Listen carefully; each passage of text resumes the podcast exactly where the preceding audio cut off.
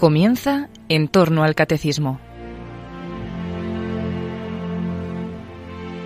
Para profundizar en la pasión de Cristo como sacrificio pascual por nuestra redención, que el padre Luis Fernando de Prada está explicando en su programa sobre el catecismo de la Iglesia Católica, les ofrecemos la reposición de un programa de vida en Cristo que el propio Padre Luis Fernando dirigió en el año 2013 recogiendo las explicaciones del Papa Benedicto XVI sobre la Pascua del Señor.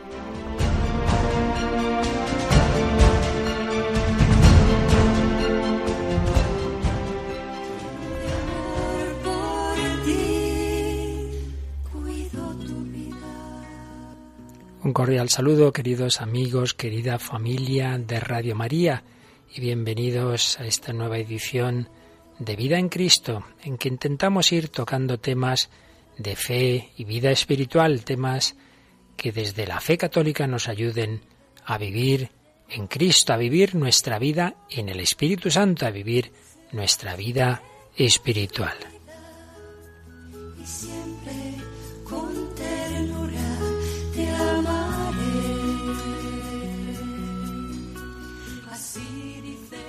La Pascua. Celebramos la Pascua, el paso, el camino hacia el cielo. No nos olvidemos de que todos nosotros estamos llamados a ese paso, a ir de la tierra al cielo.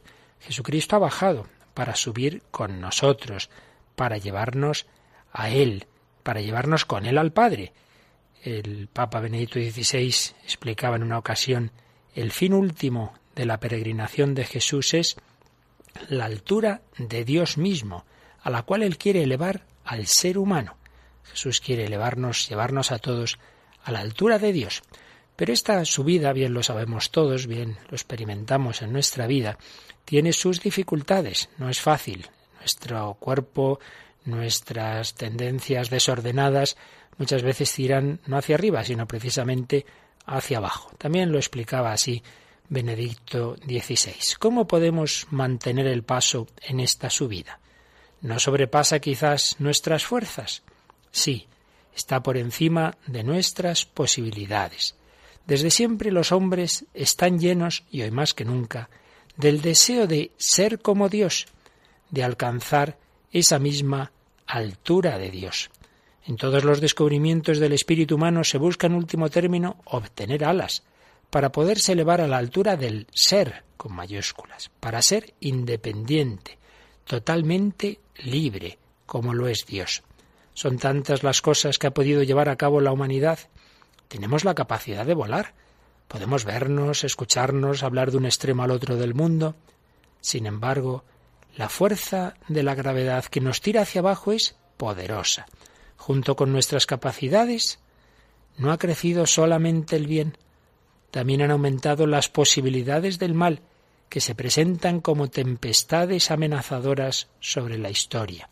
También permanecen nuestros límites. Basta pensar en las catástrofes que siguen afligiendo a la humanidad. Así pues, nos explicaba el Papa Benedicto XVI, el hombre se encuentra en el punto de intersección entre dos campos de gravedad. Ante todo está la fuerza que le atrae hacia abajo, es decir, hacia el egoísmo, hacia la mentira, hacia el mal. La gravedad que nos abaja y nos aleja de la altura de Dios. Pues bien, lo sabemos todos que experimentamos en nosotros esas tendencias. Ya lo decía San Pablo, no hago el bien que quiero, sino el mal que no quiero. Pero seguía explicando Benedicto XVI. Por otro lado está la fuerza de gravedad del amor de Dios el ser amados de Dios y la respuesta de nuestro amor que nos atrae hacia lo alto. El hombre se encuentra en medio de esta doble fuerza de gravedad y todo depende del poder escapar del campo de gravedad del mal y ser libres de dejarse atraer totalmente por la fuerza de gravedad de Dios, que nos hace auténticos, nos eleva, nos da la verdadera libertad. Qué bonito. Por un lado, la fuerza que nos atrae hacia abajo, hacia el egoísmo, hacia el mal, pero por otro lado la fuerza de gravedad del amor de Dios, el ser amados de Dios y la respuesta de nuestro amor. Y ahí estamos todos, queridos amigos, todos estamos en medio de esta doble fuerza de gravedad. ¿De qué nos dejaremos arrastrar? ¿De la gravedad del mal o de la gravedad del amor de Dios. Y San Agustín, al que tanto citaba Benedicto XVI, desde siempre, desde joven, pues nos recordaba el pontífice ya emérito que San Agustín al final tuvo que reconocer que con sus métodos no habría alcanzado realmente a Dios. Dijo que la fuerza del hombre y de todas sus purificaciones no bastan para llevarlo realmente a la altura de lo divino, a la altura adecuada.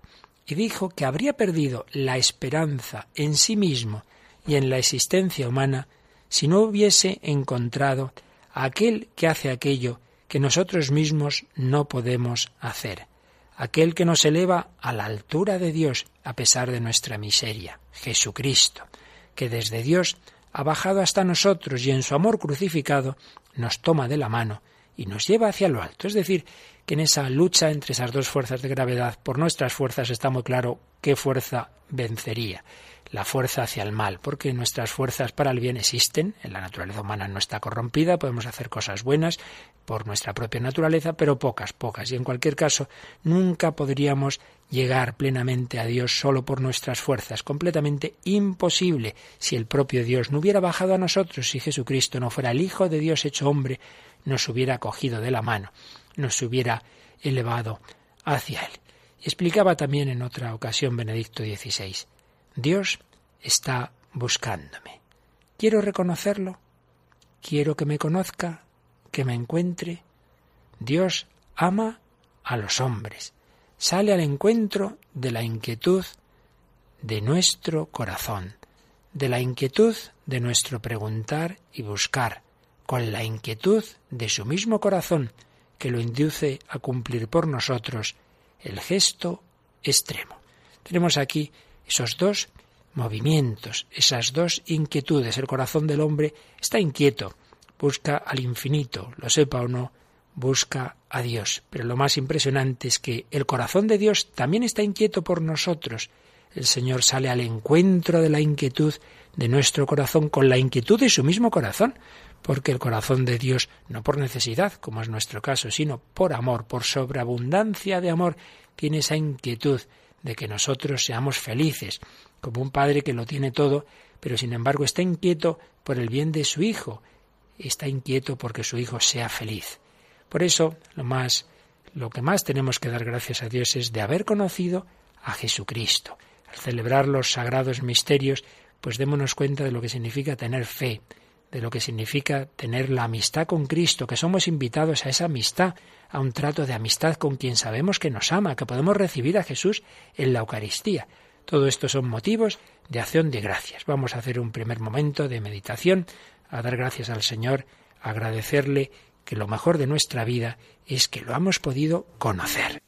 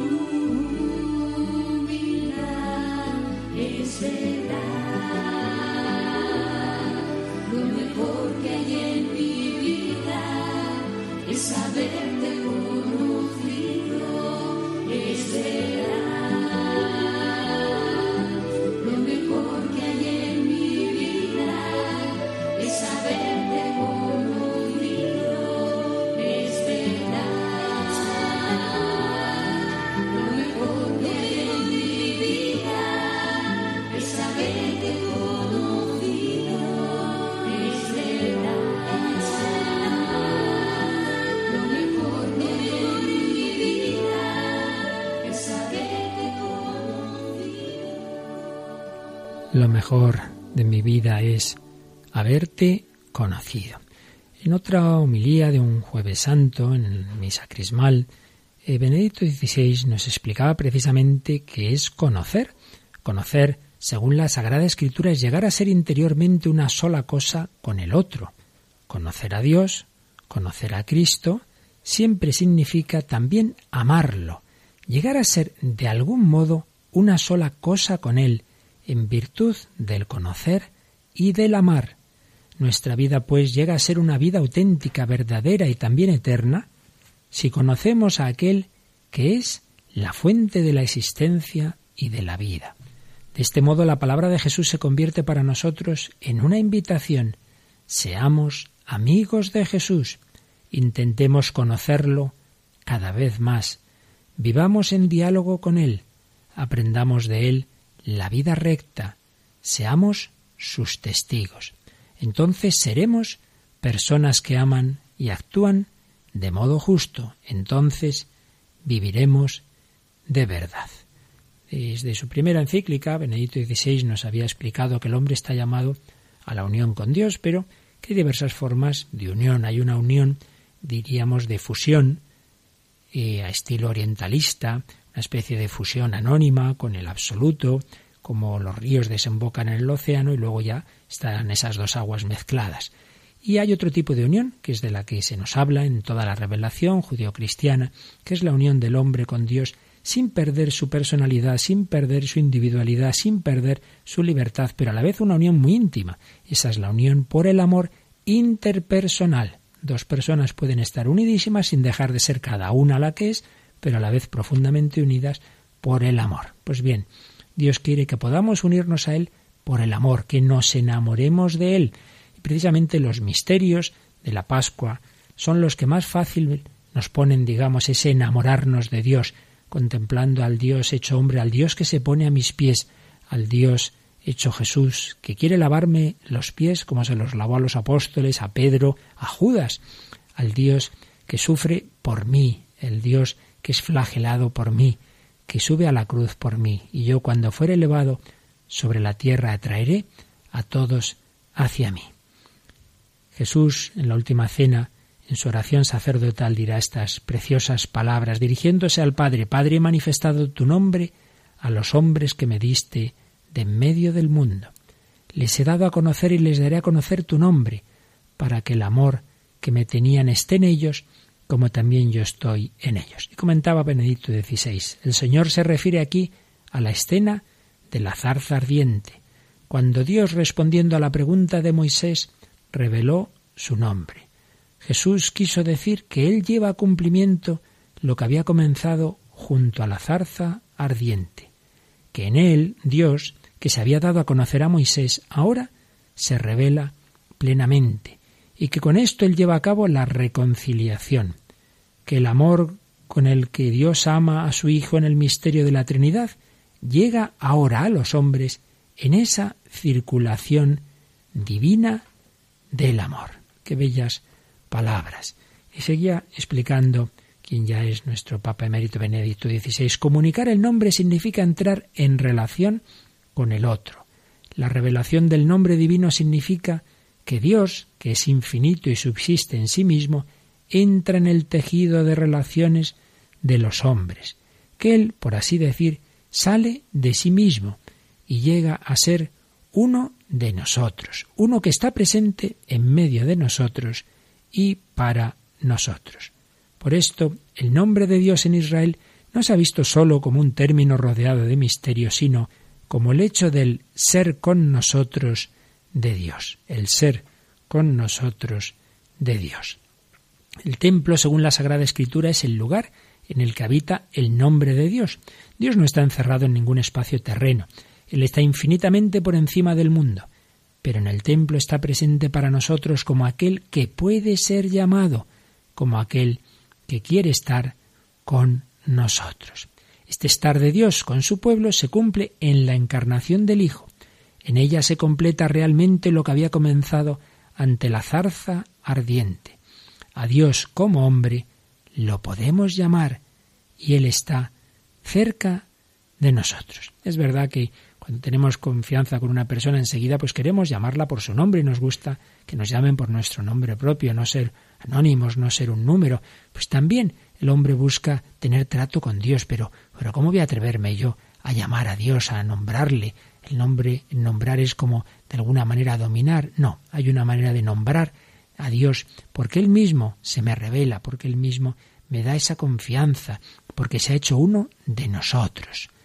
Podemos llamarle a Dios y Él está cerca de nosotros, es uno de nosotros y sin embargo es el Dios eterno e infinito. Ese es el misterio del cristianismo, ese es el misterio central, la encarnación, que es uno de nosotros, es hombre, tiene rostro humano, nombre humano, un nombre que llevaban otras personas en, en Israel y entre nosotros, Jesús, pero a la vez es eterno e infinito. Seguía diciendo Benedicto XVI, su amor sale, por así decir, de sí mismo y entra en nosotros. El misterio eucarístico, la presencia del Señor bajo las especies del pan y del vino es la mayor y más alta condensación de este nuevo ser con nosotros de Dios. Celebramos el misterio de la Eucaristía en la Iglesia a lo largo de todo el año litúrgico, pero en particular hay días como el Jueves Santo, como el Corpus Christi, que agradecemos a Dios este inmenso regalo, la más alta condensación de este nuevo ser con nosotros de Dios. Así explicaba Benedicto XVI la Eucaristía. En este momento, añadía, debemos dejarnos invadir por la alegría y la gratitud, porque Él se nos ha mostrado, porque Él, el infinito e inabarcable para nuestra razón, es el Dios cercano que ama, el Dios al que podemos conocer y amar, el Dios cercano que ama, el Dios al que podemos conocer y amar. Jesús reza para que los hombres sean llevados a la fe y mediante la fe al amor. Pide al Padre que estos creyentes lo sean en nosotros, es decir, que vivan en la íntima comunión con Dios y con Jesucristo, y que a partir de este estar en comunión con Dios se cree la unidad visible. Debe ser una unidad que se vea, una unidad que yendo más allá de lo que normalmente es posible entre los hombres, llegue a ser un signo para el mundo y acredite la misión de Jesucristo. Y concluía estas palabras de su homilía de una misa crismal Benedicto XVI diciendo, en este momento el Señor nos pregunta, ¿vives gracias a la fe en comunión conmigo y por tanto en comunión con Dios? ¿O acaso no vives más bien para ti mismo, alejándote así de la fe. ¿Y no eres así tal vez culpable de la división que oscurece mi misión en el mundo, que impide a los hombres el acceso al amor de Dios? Haber visto y ver todo lo que amenaza y destruye la unidad ha sido un elemento de la pasión histórica de Jesús y sigue siendo parte de su pasión que se prolonga en la historia. Cuando meditamos la pasión del Señor, debemos también percibir el dolor de Jesús porque estamos en contraste con su oración, porque nos resistimos a su amor, porque nos oponemos a la unidad, que debe ser para el mundo testimonio de su misión. Señor, danos la fe en ti, que eres uno solo con el Padre en el Espíritu Santo. Concédenos vivir en tu amor y así llegar a ser uno como tú eres uno con el Padre, para que el mundo crea.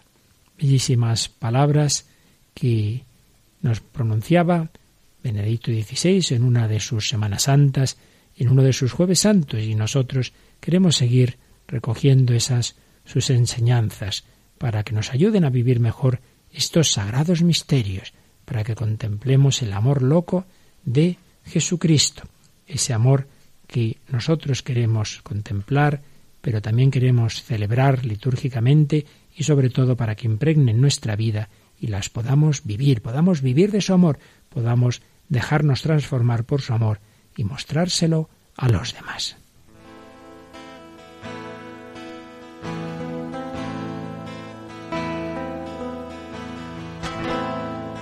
Con este amor tan loco. Con que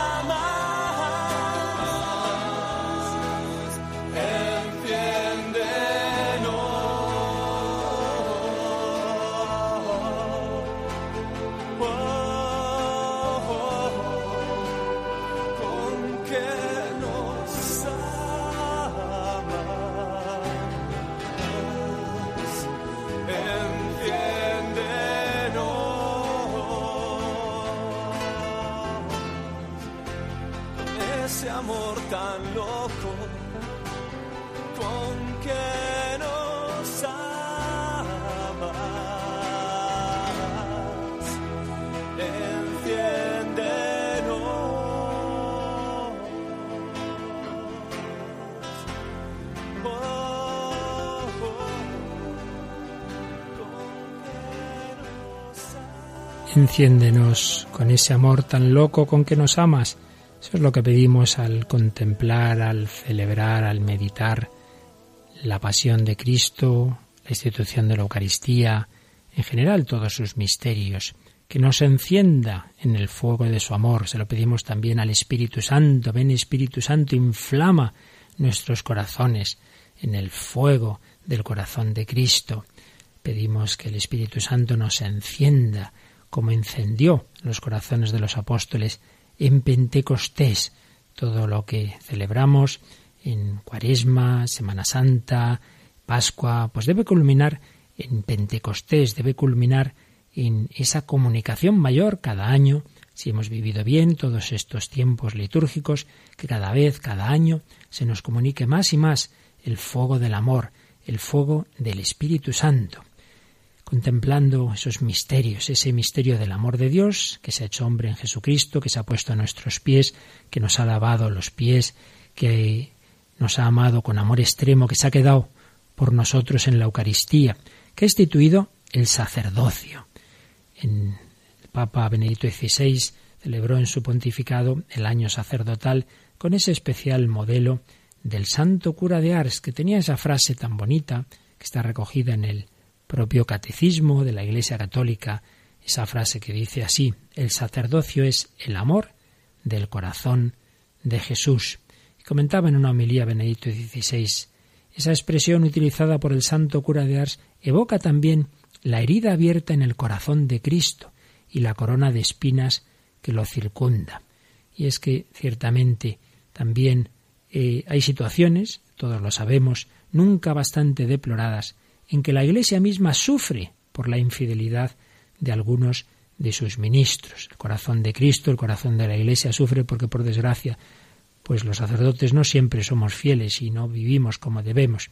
Pero, añadía el Santo Padre, también debemos reconocer gozosamente la grandeza del don de Dios plasmado en espléndidas figuras de pastores generosos, tantos sacerdotes fieles por unos pocos que no lo sean, la inmensa mayoría, pues de gran generosidad, de gran fidelidad. Y recordaba Benedicto XVI, todavía conservo en el corazón el recuerdo del primer párroco con el que comencé mi ministerio como joven sacerdote.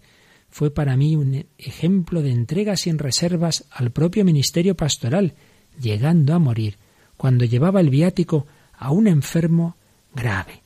Y añadía, numerosas situaciones de sufrimiento que aquejan a muchos sacerdotes porque participan de la experiencia humana del dolor en sus múltiples manifestaciones, o por las incomprensiones de los destinatarios mismos de su ministerio.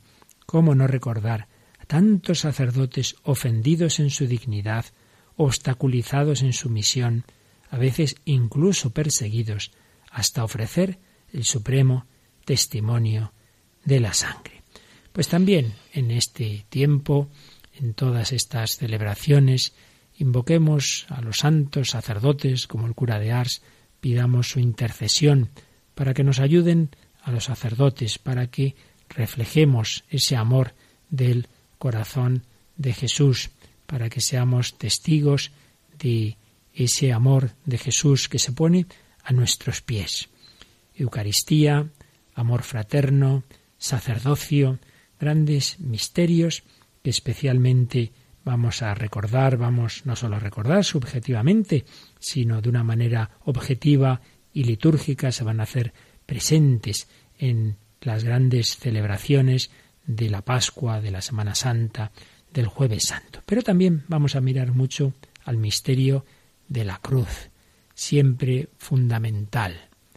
Nos ha dicho en la primera homilía a los cardenales, la primera homilía de la primera misa que ha celebrado como Papa eh, el Papa Francisco, Francisco I, bueno, digamos solo Francisco porque no hay más papas franciscos que él, pues que un sacerdote, un papa, un cristiano que quiera seguir a Jesús sin cruz, pues realmente no está siguiendo a Cristo, porque el verdadero Cristo lleva la cruz. Pues bien, debemos mirar, debemos contemplar la cruz, debemos contemplar lo que para el mundo entonces y ahora y siempre es un motivo de escándalo.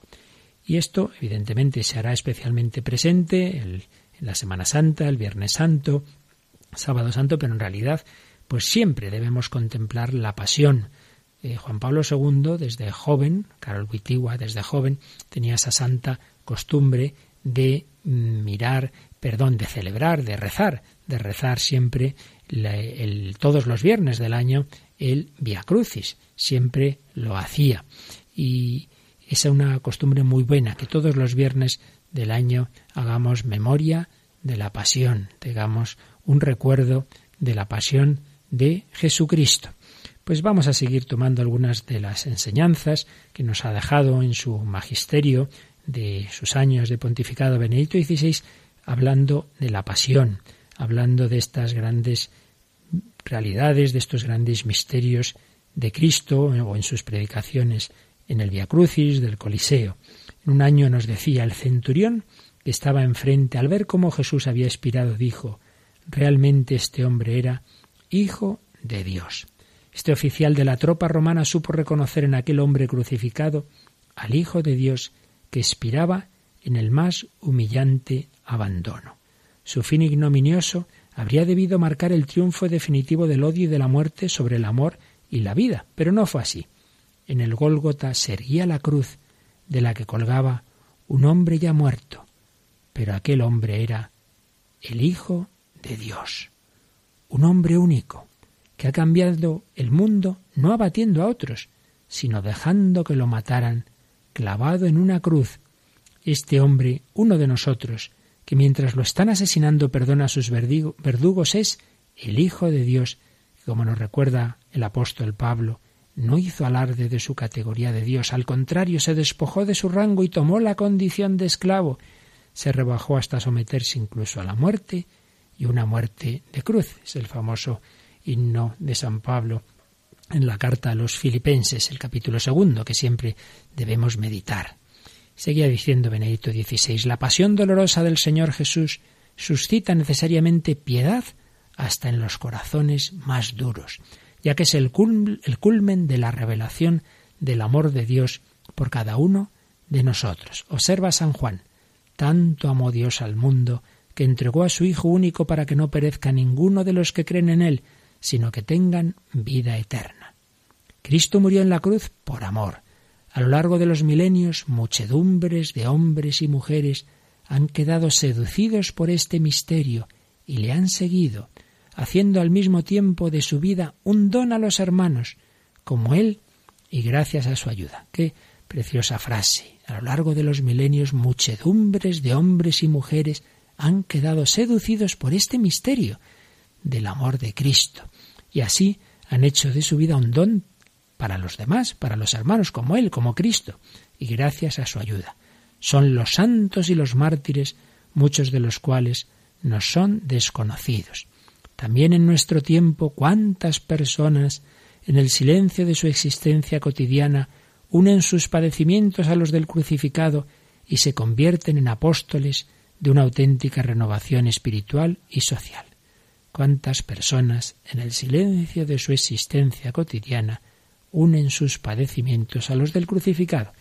Pues tú, querido amigo, querido oyente, que ahora estás siguiendo estas reflexiones, también estás llamado a unir tu vida y esos momentos oscuros que todos tenemos, o quizá ya en tu vida sean habituales, pues sufrimientos físicos, psíquicos o del tipo que sea, unir en silencio, no tiene por qué enterarse nadie más que Dios, unir tus padecimientos y así serás apóstol de una auténtica renovación espiritual y social.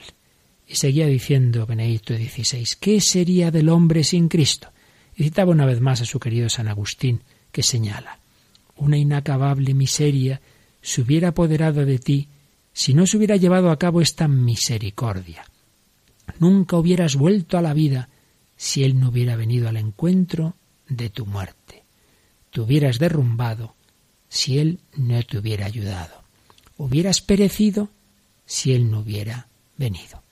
Qué maravilla de enseñanzas de Santo Padre Agustín.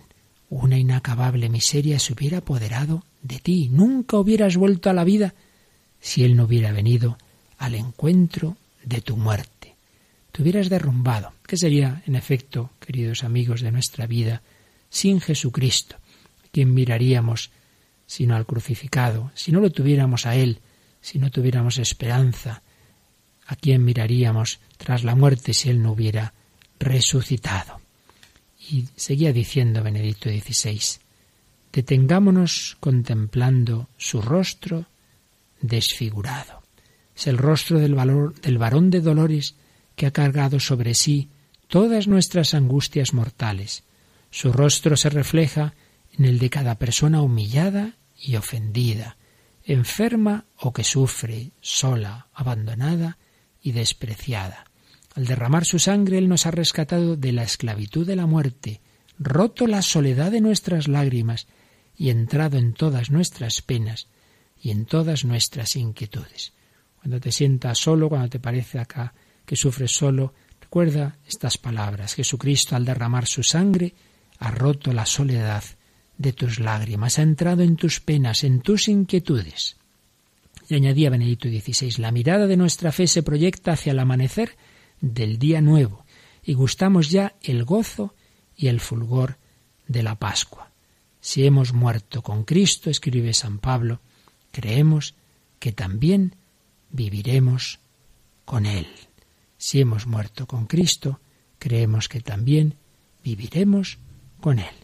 Pues vamos de nuevo a contemplar ese amor de Jesucristo. Vamos a darle gracias, vamos a agradecer ese amor extremo. Nadie, nadie nos ha amado como Jesucristo. Nadie nos ama ni se nos amará de esa manera tan extrema.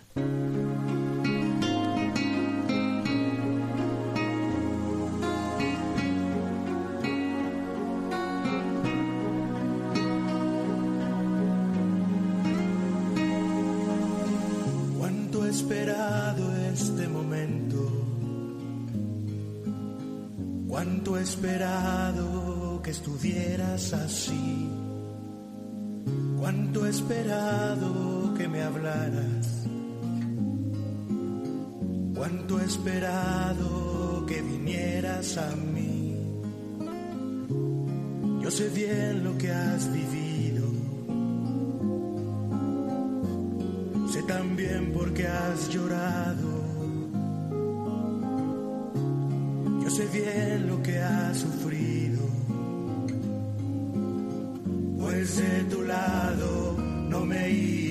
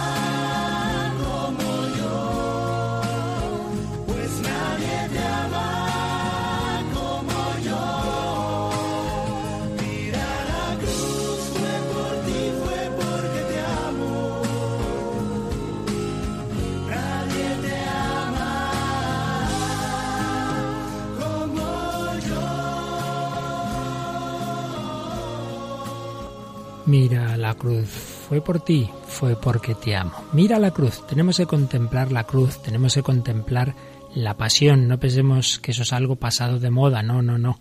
La contemplación del cristiano debe ser Cristo y de una manera muy particular esos misterios del amor extremo. Nadie tiene amor más grande que el que da la vida por sus amigos. Por eso insistamos, la pasión no es algo para contemplar un día, una semana, sino muchas veces a lo largo de nuestra vida. Realmente la, la, historia de los santos nos muestra que generalmente ha sido el misterio que más les ha marcado, que más les ha ayudado en su entrega al Señor. Cuando Santa Teresa llevaba ya casi 20 años de, de monja carmelita, o sin casi, llevaba largo tiempo, pero no acababa realmente de entregarse al Señor y un día pues se fija en ese Cristo muy llagado, en ese Jesús atado a la columna con la espalda destrozada por la flagelación, pues tiene ese momento decisivo, diríamos, su, última y definitiva conversión a la santidad, y se pone a los pies de Jesús llorando, que no quería volverle a ofender.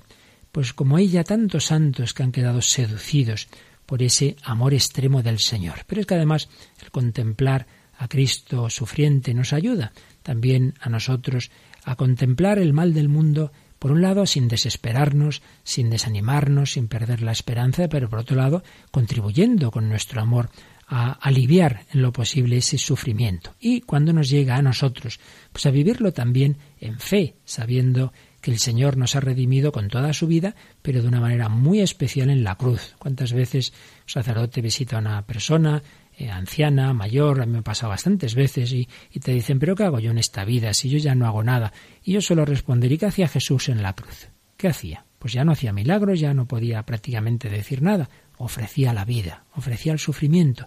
Eso fue lo más valioso. Como Benedicto XVI pues comentó, primero como cardenal Ratzinger en aquella inolvidable homilía del funeral de Juan Pablo II y luego después como papa, que en el pontificado de Juan Pablo II hubo claramente como dos etapas.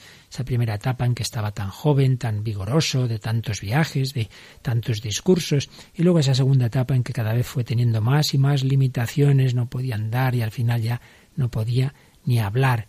Pues el Señor, el Señor le fue santificando también en esa cruz y también ejerció el ministerio pontificio, el ministerio petrino, desde, esa, desde esas limitaciones, como Jesucristo lo ejerció desde la cruz, desde la pasión. Tenemos que contemplar la pasión de Cristo y eso nos ayudará a vivir con fe el sufrimiento en el mundo y nuestro propio sufrimiento. Recordemos siempre aquella frase tremenda de aquel converso francés Paul Claudel. Jesucristo no vino a suprimir el sufrimiento, ni siquiera a explicarlo, vino a compartirlo.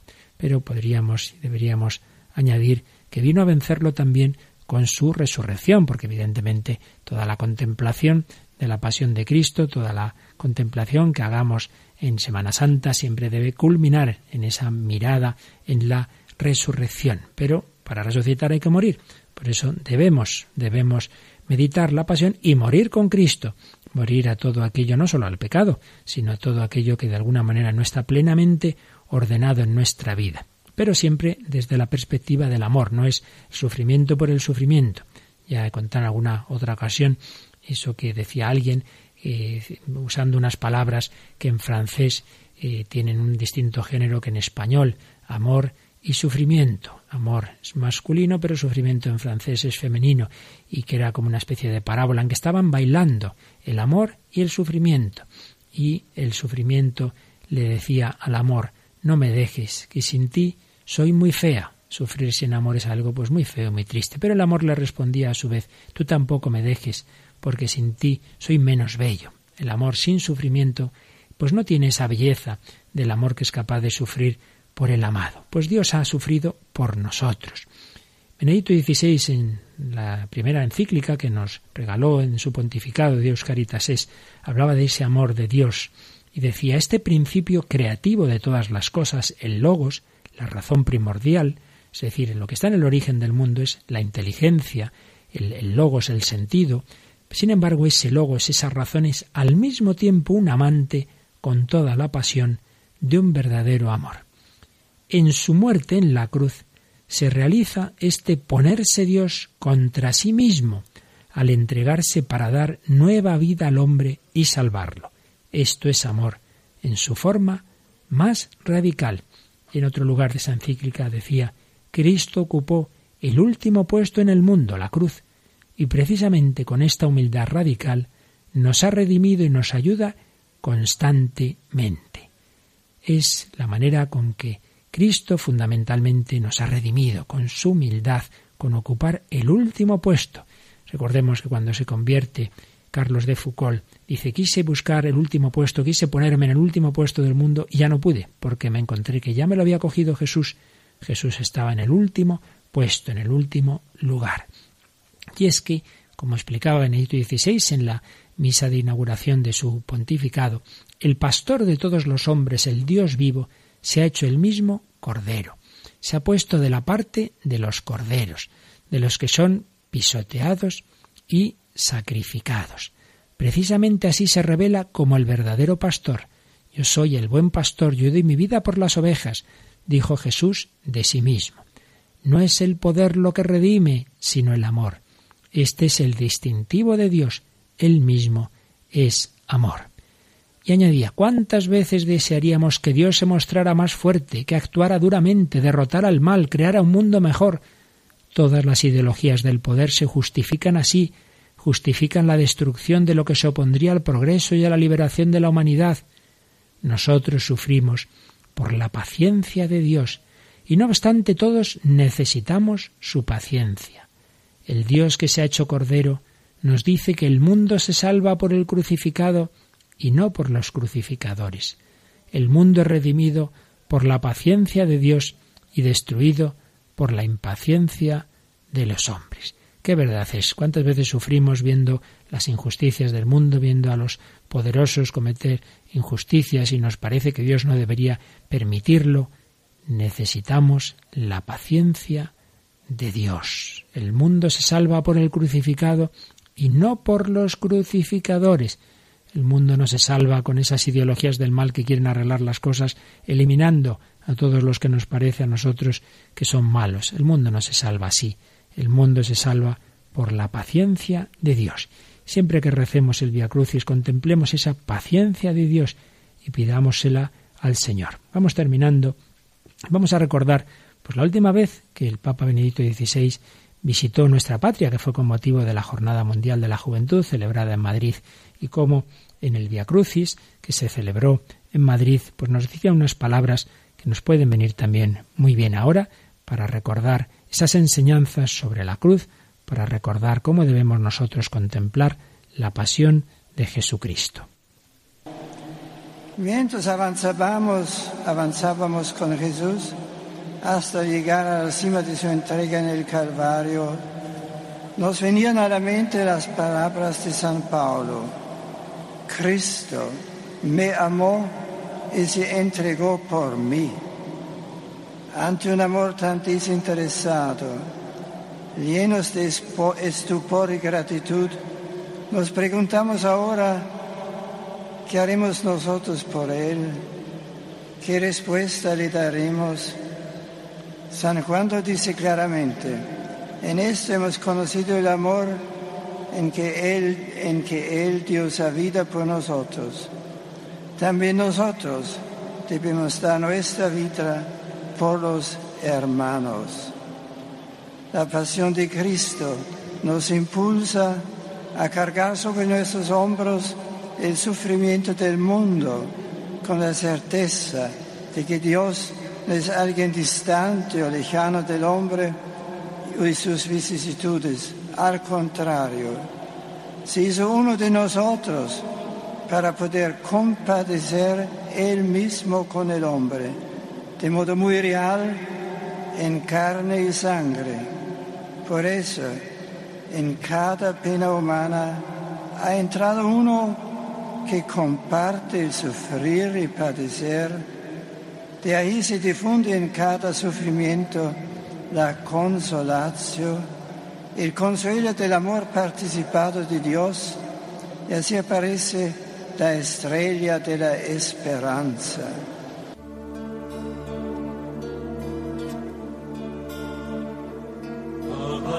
que con tus silbos amorosos me despertaste en el profundo sueño. Que hiciste callado de en que tiendes los brazos. El contemplar la pasión de Cristo nos debe llevar a preguntarnos ¿qué haré por Cristo? incluso dispuesto a sufrir? Es la pregunta que San Ignacio de Loyola pone en sus ejercicios espirituales. En la primera semana de los ejercicios hay una meditación en que dice que el ejercitante acabe ante Cristo crucificado, que de Creador ha venido a hacerse criatura y de vida eterna muerte temporal, y que se pregunte ante lo que Jesucristo ha hecho por mí, ¿qué he hecho yo por Cristo? ¿Qué debo hacer por Cristo? Y en la tercera semana de ejercicios, contemplando la pasión, dice, ¿qué debo hacer y padecer por Él? Pues nos lo vamos a preguntar también nosotros hoy, en estos días, siempre que meditemos la pasión de Cristo, para que transforme nuestra vida.